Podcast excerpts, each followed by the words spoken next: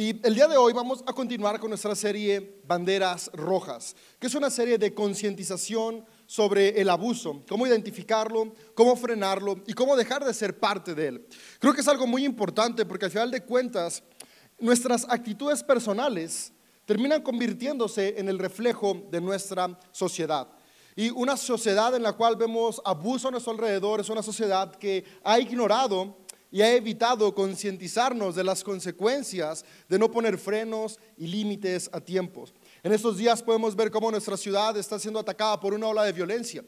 Y la violencia es justamente abuso, cuando creemos que por nuestra fuerza, por nuestra posición o simplemente por un egoísmo enfermo podemos hacer lo que queremos con las personas al punto de incluso quitarles la vida.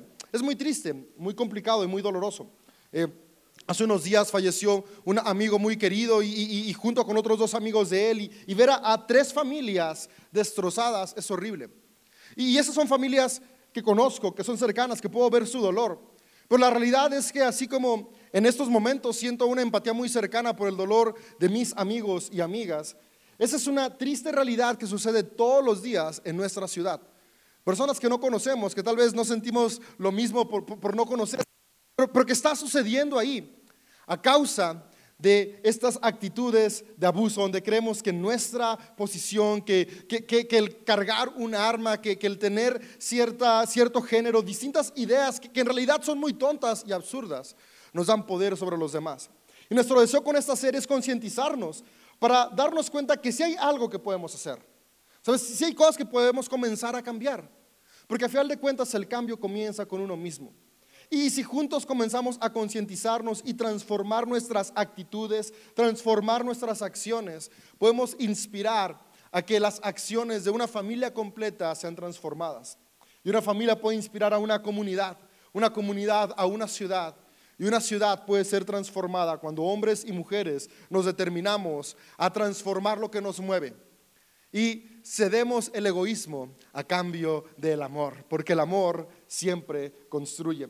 Y justamente el tema que vamos a abordar el día de hoy dentro de nuestra serie Banderas Rojas, que son estas alertas para poder darnos cuenta cómo transformar el abuso, es la indiferencia. Porque la indiferencia es una de las actitudes más dañinas en la humanidad. Y la indiferencia es esta actitud que perpetúa o sistematiza el abuso. Indiferencia es cuando ignoramos la necesidad o la opresión de alguien a nuestro alrededor. Y la indiferencia surge por, varias razones, pero las dos principales son egoísmo y miedo. Y de hecho hay un dicho mexicano, eh, eh, tal vez esté en otros países los que nos escuchan, no lo sé, pero que es, cada quien se debe rascar con sus propias uñas. ¿Alguna vez lo has escuchado o lo has dicho? Y, es que justamente ese dicho refleja muy bien lo que es la indiferencia. ¿Yo por qué voy a involucrarme en tus necesidades? ¿Yo por qué voy a involucrarme en tus problemas? Bastante tengo con los míos como para todavía estar viendo por ti. Y, vivimos en la vida de esta manera, viendo que cada quien se rasque con sus uñas. Sin embargo, la realidad es que los seres humanos estamos diseñados para vivir en comunidad. Y al final de cuentas es un diseño que podemos ver en todo lo creado, como sistemas formados por distintos individuos trabajando en colaboración hacen florecer lo que está a su alrededor. El ser humano no fue creado para vivir aislado. No fuimos diseñados para rascarnos con nuestras propias uñas. Fuimos diseñados para ayudarnos unos a otros y construir en comunidad, movidos siempre por compasión y empatía, que son reflejos del amor. Y lo triste es que eh, la indiferencia es algo que se ha normalizado a través de los siglos. Y está normalizado que, ya ni siquiera nos damos cuenta que somos indiferentes. ¿Cuántas veces no hemos pasado por la calle y hemos visto a alguien tirado, alguien pidiendo dinero, alguien que tal vez lleva semanas sin comer y, y literalmente ni siquiera conscientemente fuimos de que ahí estaba, porque pasamos de largo? ¿Cuántas veces alguien nos pidió tal vez ayuda o un taco y, ni siquiera escuchamos y seguimos caminando? ¿Cuántas veces vemos una pelea y en lugar de buscar pararla, nos vamos o nos ponemos a transmitirla en vivo en Facebook o en Twitch o en TikTok o cualquiera que sea la plataforma que se hace para que haya views? ¿no? ¿Cuántas veces en nuestra casa, nuestra pareja, ya sea él o ella, abusa verbalmente, emocionalmente o físicamente de los hijos y no decimos nada, no ponemos un alto, no ponemos un límite. ¿Cuántas veces en la escuela nos damos cuenta que hay algún maestro que abusa de su autoridad y no pasa nada, nadie dice nada? O un alumno, el, amigo o la amiga que es el bullying del salón, que lleva todo el ciclo escolar abusando de los demás y, ya lo normalizamos porque es como de, pues siempre hay bullies, ¿no? Y, siempre está el maestro mala onda y, pues siempre va a estar el papá que pues, va a corregir con violencia y hemos normalizado tanto el abuso que la indiferencia es parte de nuestro día a día. Sin embargo, creo que podemos transformar entornos de opresión en entornos de justicia cuando cambiamos la indiferencia por la empatía y la compasión. Y la empatía es justamente eso, cuando puedo permitirme sentir lo que los que están a mi alrededor están sintiendo. Cuando hago propio el dolor de los que me rodean. Cuando no solamente me enfoco en qué experimento yo, sino que también estoy comprometido a qué experimentan los que me rodean y busco que lo que experimenten sea justo, sea algo que los construye y sea algo que los dignifica. Hay un pasaje que está en Proverbios 31, en los versos 8 y 9, que justamente nos anima a lo siguiente y quiero leérselos. Este pasaje dice lo siguiente, dice, habla a favor de los que no pueden hablar por sí mismos. Garantiza justicia para todos los abatidos. Sí, habla a favor de los pobres e indefensos y asegúrate de que se haga justicia. Este pasaje de Proverbios 31 creo que debe ser un mantra en nuestras vidas. Sabes, creo que todos y todas podemos ser la voz de alguien que no puede tener voz. Y creo que si todos y todas somos la voz de alguien que no puede tener voz, en esos momentos donde sentimos que nuestra voz no puede resonar, va a haber alguien que resuena por nosotros. Y en los momentos donde la voz de alguien no puede ser escuchada, tú y yo podemos ser esa voz que clama, esa voz que pide por justicia, esa voz que actúa a favor de los demás. Y es que esto que dice Proverbios 31.8 es una invitación a la compasión y la empatía. Una invitación a dejar la indiferencia, ya que juntos veamos por la transformación positiva de nuestros entornos. Y hay una historia que está muy al estilo de Game of Thrones, en 2 Samuel 13. Y, es una de estas historias que son muy violentas. En los textos bíblicos encontramos un montón de historias muy violentas, porque al final de cuentas nos, nos relatan la experiencia de hombres y mujeres como tú y como yo, que vivieran movidos por el egoísmo y nos dejan enseñanzas en algunas ocasiones de cómo transformarnos como ellos fueron transformados y en otras ocasiones de cómo evitar lo que ellos hicieron porque no hicieron nada. Esta historia de 2 Samuel 3 es una de esas historias que nos invita a evitar hacer lo que hicieron los personajes de esta historia. Y esta historia dice lo siguiente, está ambientada en la época del reino de David, David como rey de la nación de Israel. Y dice, ahora bien, Absalón, hijo de David, tenía una hermana muy hermosa llamada Tamar. Y Amón, su medio hermano, se enamoró perdidamente de ella. Amón se obsesionó tanto con Tamar que se enfermó. Ella era virgen y Amón pensó que nunca podría poseerla. Pero Amón tenía un amigo muy astuto, su primo Jonadab, quien era hijo de Simea, hermano de David. Cierto día Jonadab le dijo a Amón, ¿cuál es el problema? ¿Por qué debe el hijo de un rey verse tan abatido día tras día? Entonces Amón le dijo, estoy enamorado de Tamar, hermana de mi hermano Absalón. Bien dijo Jonadab, te diré lo que tienes que hacer. Vuelve a tu cama y finge que estás enfermo. Cuando tu padre venga a verte, pide que te permita a Tamar venir y prepararte algo de comer. Dile que te hará sentir mejor si ella prepara los alimentos en tu presencia y te da de comer con sus propias manos. Si recordamos los sermones pasados, manipulación emocional y exceso de autoridad, donde comienzas a utilizar las emociones de los demás y la autoridad que tienes para hacer lo que tú quieres, sin darte cuenta lo que puede afectar a los que están a tu alrededor. Entonces Amón se acostó y fingió estar enfermo. Cuando el rey fue a verlo, Amón le pidió, por favor, deja que mi hermana Tamar venga y me prepare mi comida preferida. Mientras yo observo, así podré comer de sus manos. Entonces David aceptó la propuesta y envió a Tamar a la casa de Amón para que le preparara algo de comer. Cuando Tamar llegó a la casa de Amón, fue a donde él estaba acostado para que pudiera verla mientras preparaba la masa. Luego le horneó su comida preferida, pero cuando ella le llevó la bandeja, Amón se negó a comer y le dijo a sus sirvientes, salgan todos de aquí. Así que todos salieron. Entonces él le dijo a Tamar, ahora trae la comida a mi dormitorio y dame de comer aquí. Tamar le llevó su comida preferida, pero cuando ella comenzó a darle de comer, la agarró y le insistió, ven mi amada hermana, acuéstate conmigo. No, hermano mío, imploró ella, no seas insensato, no me hagas esto. En Israel no se hace semejante perversidad. ¿A dónde podría ir con mi vergüenza? Y a ti te dirán que eres uno de los necios más grandes de Israel. Por favor, simplemente habla con el rey y él te permitirá casarte conmigo. Pero Amón no quiso escucharla y como era más fuerte que ella, la violó. De pronto, el amor de Amón se transformó en odio y llegó a odiar aún más de lo que la había amado. Vete de aquí, le gruñó. No, no, gritó Tamar. Echarme de aquí ahora es aún peor de lo que ya me has hecho.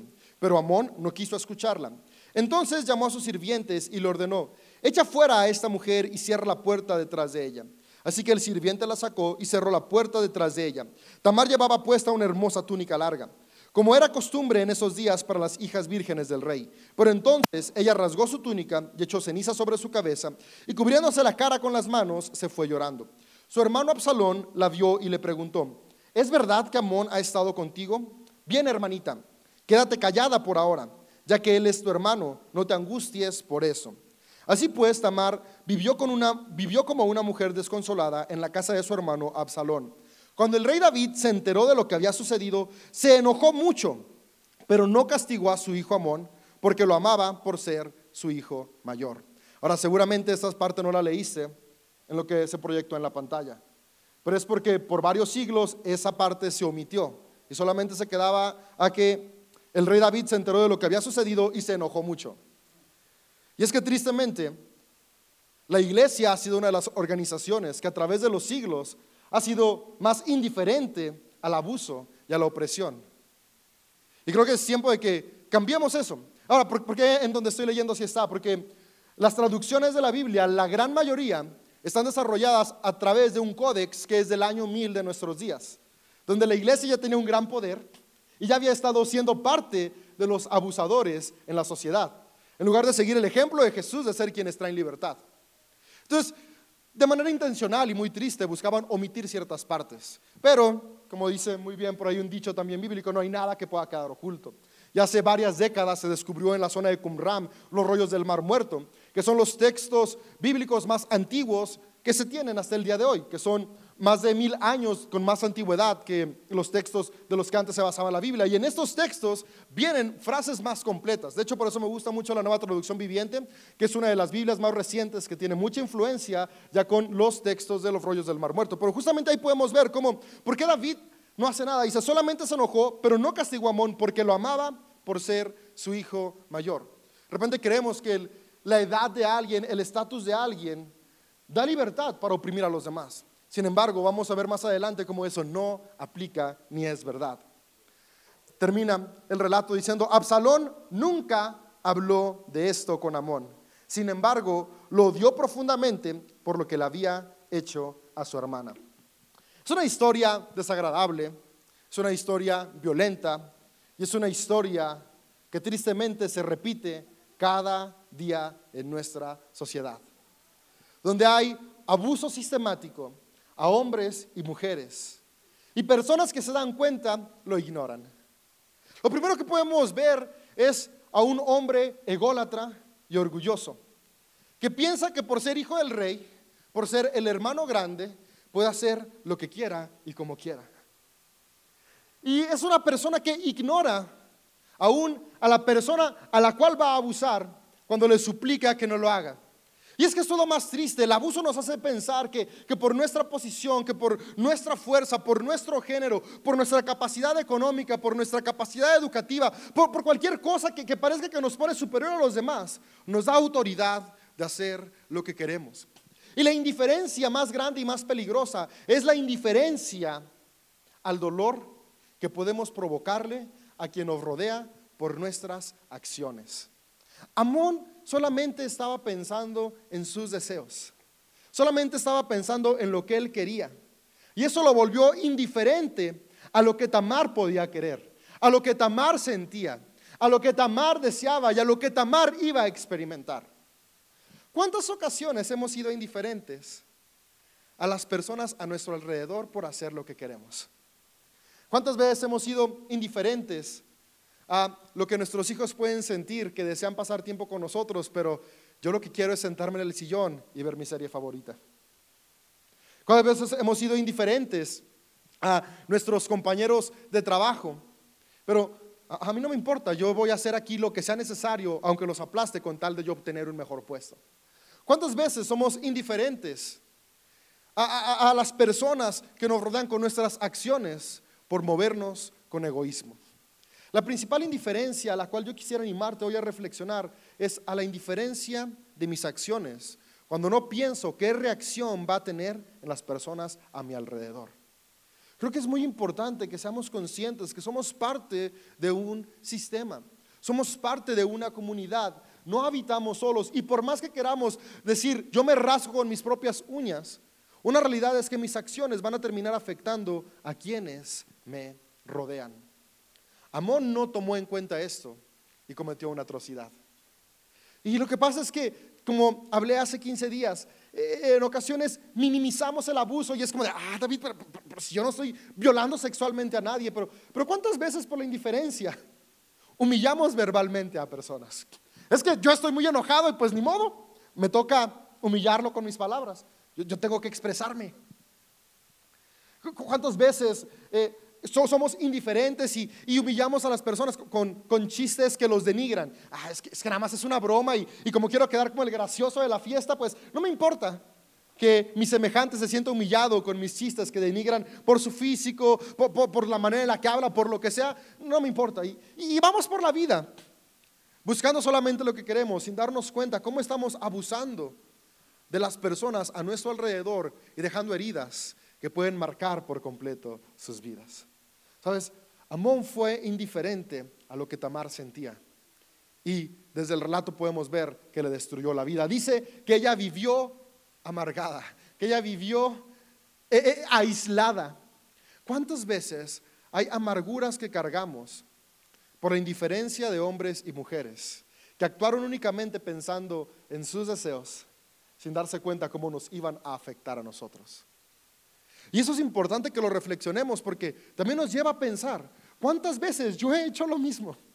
Y he actuado únicamente pensando en lo que me satisface, en lo que yo quiero, sin darme cuenta cómo esto está afectando a aquellos que me rodean, especialmente a los miembros de nuestra familia. Es muy triste como cuando vemos estadísticas, el mayor porcentaje de abuso en todos los sentidos, abuso verbal, abuso emocional, abuso de poder, abuso físico y abuso sexual, sucede en la familia. Uno pensaría, sucede fuera, con personas extrañas, con gente que no conoces, pero la triste realidad es que el porcentaje más alto de abuso siempre sucede en casa. Y, por eso estamos viendo los principios hoy con esta historia, porque esta historia sucede en una familia. Y, ver la reacción de esta familia ante el abuso es una bandera roja, una alerta. Por si esa ha sido nuestra reacción, comenzar a cambiarla y tener una reacción que se alinee a lo que leímos en Proverbios 31, que levanta la voz por los oprimidos. Y no solo en Proverbios 31, porque al final de cuentas, tú y yo somos cristianos. Y cristiano significa que somos seguidores de las enseñanzas de Jesús el Cristo. Y lo que modela nuestra vida es lo que hizo Jesús. Y cuando yo leo la historia de 2 Samuel 13 y cuando leo Proverbios 31, puedo ver que la actitud de Jesús se alinea con Proverbios 31. Abrimos nuestra serie leyendo Lucas 4, donde vemos cómo Jesús, su primer discurso es decir, que Él ha venido a anunciar la buena noticia de que hay justicia y libertad para los oprimidos y para los cautivos.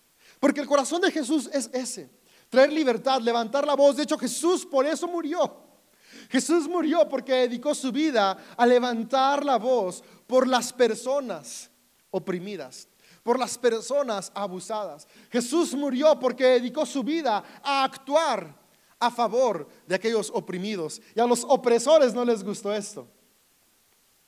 Sin embargo, al final de cuentas, lo que él hizo transformó entornos e inspiró generaciones al punto que hoy tú y yo seguimos siendo inspirados por las enseñanzas y vida de Jesús de Nazaret.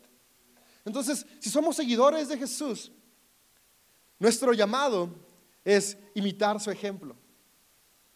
Y al final podemos ver cómo Jesús hizo lo contrario a esta historia. Y, déjame te sigo diciendo otros dos indiferencias que hubo en este relato. Entonces, la primera indiferencia fue la indiferencia de Amón hacia lo que podía sentir su hermana, pensando solamente en él. La segunda indiferencia fue la indiferencia de Absalón, hermano de Tamar. Cuando le dice, hey, ok, me di cuenta de lo que pasó, pero quédate callada. Los trapos sucios se lavan en casa. Que, que nadie sepa lo que pasó porque ¿qué van a pensar los vecinos? ¿Qué, ¿Qué, va a pensar el compadre o la comadre si se entera? ¿Qué, ¿Qué, van a pensar los otros reyes? Van a pensar que, que no, que somos un reino que no vale la pena. No, quédate callada, hermanita. Abuso emocional y de autoridad. Cuando, cuando con nuestras palabras comenzamos a manipular para lograr que las cosas funcionen de la manera que esperamos. Una vez más, ignorando cómo se siente la persona. La indiferencia que es movida por miedo al que dirán es una indiferencia que también por siglos ha perpetuado el abuso. La indiferencia se ve reflejada en nuestro silencio. Por eso me gusta como Proverbios dice que levantemos la voz, que es lo opuesto a la indiferencia. Absalón invita a su hermana a guardar silencio. ¿Cuántas veces no ha sucedido lo mismo en distintos tipos de abuso a nuestro alrededor? En la escuela te quitan el sándwich y no le digas nada al maestro. Y, tu compañero en lugar de decir, hey, no te apures, yo te acompaño y te hago paro, es, no le digas nada tampoco. Porque luego te puede pegar. Y, Pero ¿qué tal si se unen 10? ¿no? Entre 10 pues sí le tumban al bullying. Pero la indiferencia nos lleva a, en lugar de buscar cómo nos podemos unir para contrarrestar la injusticia, a guardar silencio ante la injusticia. Pero aquí lo triste que yo veo en la historia es que es un familiar el que le dice a su hermana abusada que guarde silencio. Y la historia nos dice que la mayoría de abusos, cuando son conocidos por algún miembro de la familia, son callados por los mismos. Es triste como cuando hay de repente demandas que se vuelven públicas de, distintos tipos de abuso, abuso físico, abuso sexual. cuando sale todo el récord, pueden saber que por años mamá o papá había sabido del abuso, pero guardó silencio. Podemos ver cómo sale que, que hermanos o tíos o familiares sabían del abuso, pero guardaron silencio porque hay que guardar la imagen de la familia. Cuando es más importante guardar la integridad de los miembros de la familia la imagen de la familia. Y después viene David, el papá, que nada más se enoja, se enfurece, pero no hace nada. Y dice que decide ignorarlo porque amaba mucho a Amón. Quiere decir que el abuso de autoridad también se ve a través del favoritismo. Porque Tamar era también su hija. Pero en la época de David no era tan diferente a nuestra época, que está esta estúpida idea de que el hombre tiene un valor mayor que la mujer. ¿Y cuántas familias hay que hay tres niñas y un niño y el consentido es el niño? En lugar de que los cuatro sean igual de consentidos. ¿Por qué? Es abuso perpetuado por las ideologías que vamos generando, que nos hacen creer que el género con el que nacemos nos da cierta superioridad hacia los demás. Y en esta historia yo puedo ver que los abusos que se perpetúan son justamente por creer que ciertas actitudes, ciertas cuestiones nos hacen superiores a otros. El abuso se perpetúa cuando el orgullo es parte de nuestro pensamiento. Y el orgullo es eso, creer que mi género, mi raza, el color de mi piel, mi nacionalidad, la escuela en la que estudié, el nivel socioeconómico al que pertenezco, el puesto en el trabajo, cualquier otra cosa que podamos ponerle ahí, me hace superior a los otros. Y como me siento superior, comienzo a ser indiferente ante las necesidades de los que están abajo. Pero lo que Jesús vino a enseñarnos es que hay una mejor manera de vivir. Y esa mejor manera de vivir es cambiar el orgullo por la humildad. Y humildad se ha malentendido por siglos. Y pensamos que humildad es una persona de escasos recursos. De hecho, muy malamente cuando hay alguien de escasos recursos se dice, es una persona muy humilde. No, no, humildad no tiene que ver con los recursos financieros. Humildad tiene que ver con la posición de mi corazón. Y humildad es cuando tengo la capacidad de entender que cada persona, sin importar su género, ideología, preferencia, partido político, religión o espiritualidad, tiene el mismo valor que yo tengo. Porque todos y todas somos creados a imagen y semejanza de Dios. Todos y todas tenemos el mismo valor. Por lo tanto, todos y todas merecemos el mismo respeto, merecemos la misma ayuda y merecemos el mismo amor. Cuando somos movidos por humildad, dejamos de vernos más que otros o menos que otros. Y si dejo de verme más que otros, dejo de creer que tengo autoridad para manipular, para controlar y hacer lo que quiero. Y si dejo de verme menos que otros, puedo tener el valor y el coraje de levantar la voz porque sé que alguien no es más que yo. Yo puedo poner límites, puedo poner frenos, porque todos valemos igual. En la vida de Jesús podemos ver lo opuesto a lo que hubo en esta historia. En esta historia, Amón fue indiferente a, lo que Tamar experimentaba y sentía. Amón no respetó el no es no. Tenemos que aprender esto. No es no en todos los aspectos. En todos los aspectos. Es parte del consentimiento del ser humano. Si alguien dice no, se acabó, es no. Incluso, y, esto es un taller muy largo que ahorita no hay chance de platicar, pero, pero aún como padres, cuando estamos criando a nuestros hijos, tenemos que aprender a negociar con ellos. Que a veces, no sé, le dices a tu hijo algo como de, eh, ponte ese pantalón, no me lo voy a poner. Tú, ¿cómo de que no? Te lo vas a poner porque soy tu papá o porque soy tu mamá. Y vas y se lo metes a fuerza porque ya te tienes que ir a la cena con la abuelita o con la suegra. Ahora, no estoy diciendo que no vamos a enseñar a nuestros hijos a obedecer, sino que al hacer esto, que es abuso de autoridad, le estamos enseñando a nuestro hijo o nuestra hija psicológicamente que el día de mañana también va a venir alguien y aunque él diga no o ella diga no, va a suceder si tiene más fuerza o tiene una autoridad mayor, porque así le enseñamos desde casa. Y vamos perpetuando el abuso desde casa sin darnos cuenta. Entonces, ¿cuál será la diferencia de no me lo quiero poner? Ah, ok, mi amor, ¿por qué no te lo quieres poner? Porque no me gusta. ¿Por qué no te gusta? Porque quiero uno rosa.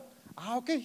Vamos a buscar el pantalón rosa. Y al final se pone el pantalón rosa y todos nos fuimos contentos. Lo que queríamos es que se fuera cambiado a la casa de la abuela. Aprendimos a negociar. Le dimos a entender que su voz tiene valor. Y un niño que crece, una niña que crece sabiendo que su voz tiene valor, en la vida adulta, en la vida adolescente, cuando se enfrenta a circunstancias donde alguien quiere imponer su autoridad sin importar lo que él siente, tiene la capacidad de decir no. Porque en casa me enseñaron a negociar, a dialogar y a hacer valer mis ideas y mis deseos como importantes. Pero como los papás somos indiferentes y queremos que las cosas sucedan en nuestro tiempo, porque tenemos prisa, porque estamos cansados, porque la verdad dialogar es cansado, porque ya lidiamos con el jefe que no queremos lidiar con nuestros hijos, ya lidiamos con la esposa o el esposo que no queremos lidiar con los hijos. Y es el problema de los ciclos de abuso, donde el más fuerte abusa del más débil, pero ese débil tiene otro más débil del cual comienza a abusar. Y ese más débil tiene otro más débil del cual sigue abusando y es la imagen popular, donde está el jefe gritándole al papá, el papá la mamá, la mamá al hijo y el hijo al perro. Y el perro pues le muerde o le ladra a las hormigas, ¿no? O a los vecinos, porque pues qué más le queda. Pero, pero, pero es esta parte, ¿no? Donde vamos ignorando esto y podemos ver la contraparte en Jesús. Jesús fue alguien que escuchó las necesidades. Jesús fue alguien que le dio valor y lugar a las necesidades de quienes estaban a su alrededor. Cambió la indiferencia por compasión y empatía. Después vemos que viene Amón y dice, guarda silencio. Y la cultura de hoy nos dice, guarda silencio, no digas nada. Pero viene Jesús y Jesús levanta la voz. Y podemos ver a Jesús una y otra vez levantando y restaurando a los oprimidos, los niños, que en el siglo I no tenían ningún valor. Jesús dice, hey, vienen a mí. Sus discípulos, hey, ¿por qué dejas que te toquen? Hey, déjenlos, que vengan a mí, porque el reino de los cielos es de los niños. Ven las mujeres y ¿cómo, te juntas con mujeres? Jesús, no, solo me junto con mujeres, hablo con mujeres, mujeres son mis discípulas, platico con mujeres extranjeras, con la mujer enferma que es rechazada, dejo que me toque y sin castigarla, eh, y, comienza a levantarlas. Jesús no se queda callado y levanta la voz por aquellas mujeres que quieran sufrir injusticia, Vienen y le traen una mujer atrapada en adulterio. No le traen al hombre. ¿ven? Este sistema machista que se ha perpetuado por milenios. ¿Cómo le llevan a la mujer. O sea, adulterio hay dos, no puede haber uno. Pero nomás le llevan a la mujer. Y Jesús, en lugar de apedrearla, Jesús levanta la voz por ella.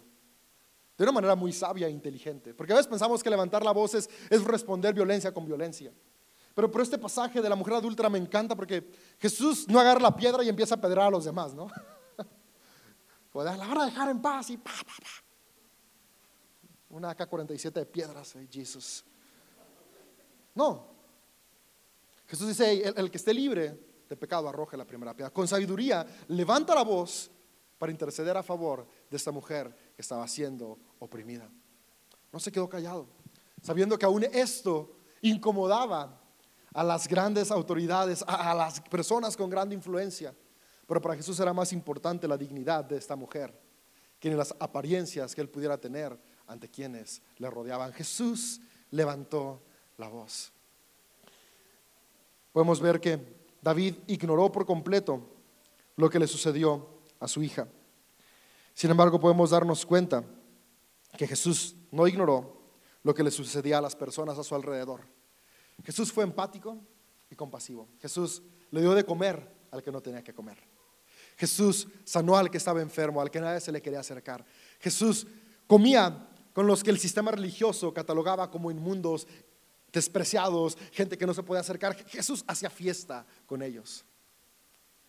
Jesús les recordó a las personas que lo más importante es el amor, porque en el amor todos valemos igual. Y el amor está dispuesto a levantar la voz por la injusticia y la opresión.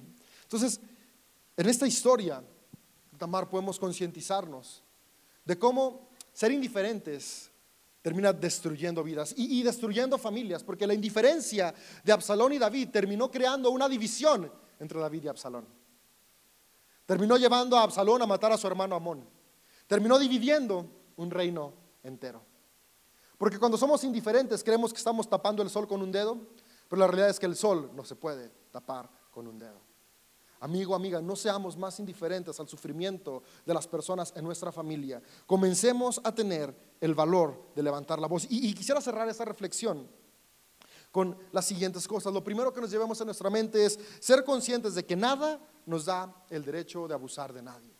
Una actitud de humildad. Todos valemos igual. Papá, mamá, no vales más que tus hijos. Hombre, no vales más que las mujeres a tu alrededor. Mujer, si ganas más, no vales más que tu esposo que gana menos. El pastor, líder religioso, no vale más que el que no es líder religioso. Todos valemos igual. Porque no se trata de la posición que tengo, se trata de quién soy.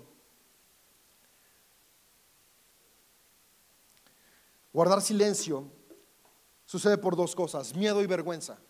Pero Jesús vino a enseñarnos que el amor echa fuera todo temor. Y el amor nos capacita de coraje y el coraje es lo que va a vencer el miedo. Coraje es esa capacidad de enfrentar aquello que oprime. No es el coraje de que te merrinchas, no, no, no, es el coraje de la capacidad de enfrentar la opresión.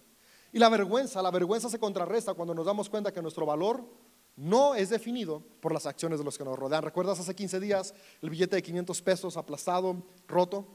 Ah, fue en la segunda, en la segunda reunión, se aplastó un billete de 500 pesos, lo rompí y después saliendo de aquí fui y pagué con él. Me lo aceptaron. ¿Por qué? Porque el valor del billete no cambiaba. Nuestro valor no cambia por el daño que otros nos hacen. Claro, trae consecuencias a nuestra vida, pero seguimos valiendo igual. Y la vergüenza es cuando creemos que nuestro valor ya se perdió. Nuestro valor no se pierde porque nuestro valor no es determinado por la gente a nuestro alrededor. Es determinado por la esencia que habita en nosotros. Esa divinidad que está en cada ser humano, en cada persona. Y cuando nos damos cuenta que a pesar de los pisotones de gente a nuestro alrededor, nuestro valor sigue intacto, podemos tener el valor y el coraje de decir, mi vida aún tiene propósito y sentido. Amigo, amiga, no sé qué te ha aplastado en esta vida, pero tu vida sigue valiendo, tu vida sigue siendo importante y aún hay mucho por delante. Amigo, amiga, no sé cuántas veces hemos sido indiferentes al abuso, pero hoy es un buen día para cambiar nuestra actitud y comenzar a levantar nuestra voz. Y aquí es importante hacerlo con responsabilidad y sabiduría. Sabes, tal vez hay ocasiones donde tú puedes levantar la voz, levanta la voz. Hay ocasiones donde lo que hay que hacer es ir y buscar a quien puede levantar la voz. Tal vez estás en casa y ves que entre tus hermanos alguien está abusando del otro, le está pegando, le está quitando. Ve habla con papá y mamá. Y papá y mamá Sea una persona sabia para poner orden con amor, no con abuso de autoridad. En ocasiones, tal vez tú y yo no podemos hacer nada y es momento de hablar a las autoridades. Hay un número, es el 911, una pelea, un abuso, cualquier circunstancia complicada o difícil, márcalo, es anónimo y viene la autoridad a poder establecer justicia en medio de la injusticia. Número 075, este es especial para mujeres, es el número naranja. ¿Sabes de una amiga que su esposo le pega? ¿Sabes? De una amiga, una niña, alguna chica que está siendo violentada sexualmente de manera sistemática y te has dado cuenta, ¿quieres hacer la denuncia anónima? 075. Apréndanse esos números, son importantes. Comencemos a levantar la voz y dejemos de ignorar la opresión a nuestro alrededor. ¿Le están pegando a la vecina? No digas, pues es su rollo. No, no, no. Llama a 911. ¿Te das cuenta que hay una pelea fuera de tu casa? Marca 911. ¿Sabes que en la escuela hay algún maestro que está abusando emocionalmente, verbalmente o físicamente o sexualmente de los hijos? No te quedes callado. Habla con las autoridades. Hay muchas cosas que podemos hacer para frenar la indiferencia, para frenar el abuso, si nos comprometemos a ser como Jesús, levantar la voz por los oprimidos. Este martes pasado, 8 de marzo, fue el Día Internacional de la Mujer. No es un día de celebrar, es un día de concientizar. Concientizar justamente eso, el abuso que la mujer ha sufrido por la sistematización, donde creemos que el hombre está por encima de la mujer. Y es importante que en días como este lo recordemos para concientizarnos que hombres y mujeres valemos igual. El poema de Génesis 1 dice que Dios creó al hombre y la mujer a su imagen y semejanza. No dice primero el hombre y después la mujer. Hombre y mujer a su imagen y semejanza. Varios siglos después, más de unos, hubo más o menos una, hay un lapso de tiempo que son ah, como unos dos mil años entre Génesis 1 y Génesis 2. Y en Génesis 2 ya esta idea machista viene y dice, no, no, no, primero se hizo el hombre y después a la mujer del hombre. Ah. No, no. Hombre y mujer, a imagen de Dios, fuimos creados. Me molestó mucho cómo la actitud de la iglesia ante la indiferencia y el abuso ha sido la constante, porque nos olvidamos que Jesús la imagen que modela nuestras vidas hizo todo lo opuesto. El martes 8 hice una publicación en redes sociales sobre cómo debemos de levantarnos como Jesús a favor de la mujer. Porque si alguien nos modeló que la mujer es igual que el hombre, fue Jesús. Y los comentarios de hombres cristianos, de pastores, de líderes en mis redes sociales fueron sorprendentes. en lugar de decir, sí, vamos a ser como Jesús, era de, estás mal. Y, hubo un comentario de alguien que me sorprendió y dijo, pues lamento decírtelo, David, pero en la fe cristiana la equidad no cabe. Yo como ¿what? No sé qué Cristo sigues, pero el Cristo que ve en los evangelios es un Cristo que promovió la equidad. Y la equidad es opuesta a la indiferencia. La equidad levanta la voz. Y sabes que yo creo que CDO podemos ser una comunidad de fe, que no somos indiferentes que levantamos la voz por los oprimidos y que no somos indiferentes con nuestras acciones, sino que somos responsables para no causar opresión. Vamos a ser hombres y mujeres que vivimos movidos por amor.